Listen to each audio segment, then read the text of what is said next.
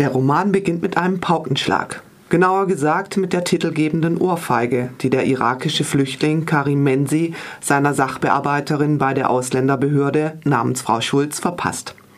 Kaum hat er sie an den Stuhl gefesselt und geknebelt, beginnt er mit seiner bitteren und grotesken Beichte.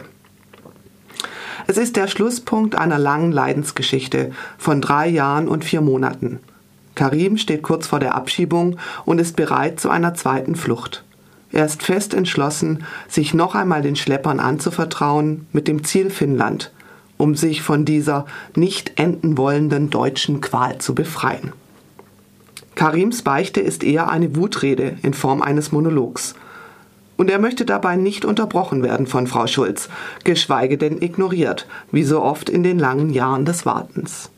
Er will sich seine Erfahrungen mit der deutschen Asylbürokratie von der Seele reden, auf Arabisch, denn es erscheint ihm unmöglich, sich weiter durch die deutsche Sprache zu quälen, durch, wie er sagt, diesen Dschungel aus Fällen und Artikeln, die man sich nie merken kann.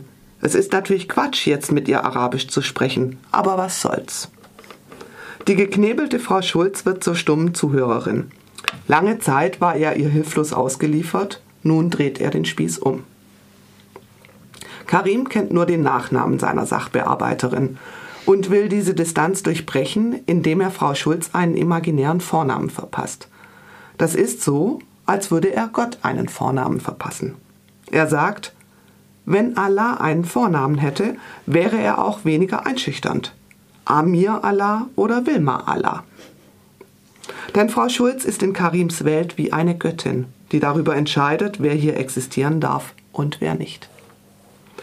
Kida erzählt assoziativ, nicht unbedingt chronologisch, sondern vom Kleinsten kommt er aufs Tausendste und zeichnet somit den unerträglichen Wartezustand von Flüchtlingen in der deutschen Asylschleife nach. Vom Thema Polizeigewalt gegen Fremde in Deutschland ist es bei Kida nicht weit bis zum Zusammentreffen der Illegalisierten in der Al-Nur-Moschee in München, von seinesgleichen nur Goethe-Moschee genannt, aufgrund ihrer Lage in der Goethestraße um schlussendlich bei seinem Job auf der Baustelle eines Griechen anzukommen. Der Roman spielt nicht heute, sondern setzt kurz vor dem 11. September 2001 ein. Und letztendlich ist es auch ein Buch über 9-11 und darüber, dass nach diesem Tag alle Araber in Deutschland verdächtig werden. Das zeigt sich in einem absurden Verhör des LKA, dem sich alle irakischen Asylsuchenden nach 9-11 unterziehen müssen. Ich lese hierzu eine kurze Passage aus dem Buch. Sind Sie Sunnit? Nein, ich komme aus einer schiitischen Familie, bin selbst aber nicht religiös. Schiit? Ja. Haben Sie Kontakte zu Al-Qaida? Wie bitte? Haben Sie Kontakte zu Al-Qaida? Ich habe gesagt, dass ich Schiit bin. Al-Qaida ist eine sunnitische Organisation und tötet Schiiten. Sie hält sie für verdorbene Muslime. Glauben Sie, ich habe Kontakt zu Menschen, die meine Familie und mich ermorden wollen? Antworten Sie bitte auf meine Frage. Haben Sie Kontakte zu Al-Qaida? Nein. Kennen Sie jemand, der mit Al-Qaida zusammenarbeitet oder Sympathie für die Organisation empfindet? Nein. Sind Sie ein Terrorist? Ich schwieg wohl einen Moment zu lang. Antworten Sie bitte auf meine Frage, sind Sie ein Terrorist? Verdammt nochmal nein. Haben Sie Bombenanschläge ausgeübt? Nein, nein. Haben Sie die Absicht, Attentate auszuüben oder ein Terrorist zu werden? Nein, nein, nein.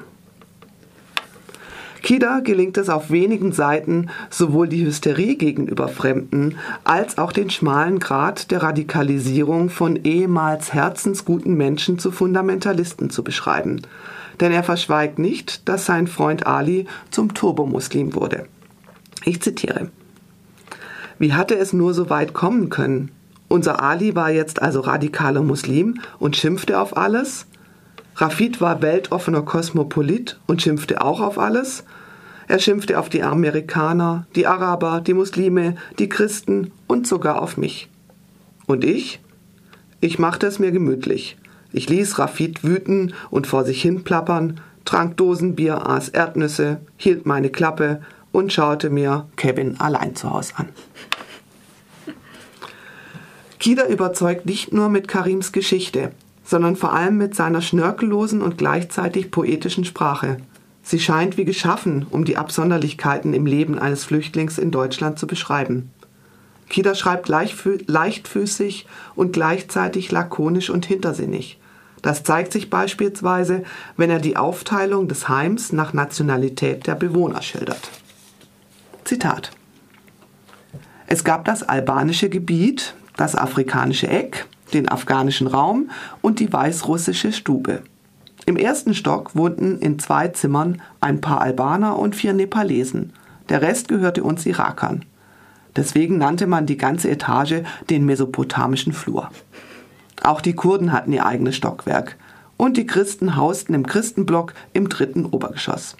Im Erdgeschoss lebten die übrig gebliebenen. Kirgisen, Pakistanis, Iraner, Montenegriner und Kasachen. Man bezeichnete diesen Bereich als die Orient-Express-Haltestelle. Oder wenn es um den Tag des Widerrufs des, seines Asylantrags geht, Grüne Umschläge weisen immer auf eine Briefsendung von großer Bedeutung hin. Sie stammen aus einer allmächtigen Behörde wie dem Bundesamt für die Anerkennung ausländischer Flüchtlinge oder der Ausländerbehörde. Mein Herz schlug wie der Presslufthammer, mit dem ich schon bald illegal auf Baustellen arbeiten sollte. Ich öffnete den Brief und fand darin einen sehr langen Text auf Deutsch und Arabisch, fast 20 Seiten. Der Widerruf meines Asylantrags. Unterm Strich wollten sie mir mitteilen, Seit die Amerikaner die Diktatur von Saddam Hussein beseitigt hätten, sei die Situation im Irak besser geworden. Es gebe also keine Gründe mehr dafür, dass ich in Deutschland bleibe. Je länger die Beichte dauert, desto öfter spricht Karim Frau Schulz direkt an. Zieht sie und somit die Leserinnen und Leser hinein in seine ausweglos erscheinende Situation. Im Mai ist der Krieg im Irak offiziell beendet und im September tobt ein neuer Krieg in Deutschland. Kida formuliert es folgendermaßen. Die Behörden feuerten jetzt eine Widerrufsrakete nach der anderen auf uns irakische Asylanten. Sie, Frau Schulz, Sie schickten meine. So endet die faszinierende Wutrede eines, wie er sich selbst nennt, aufrichtigen Trottels.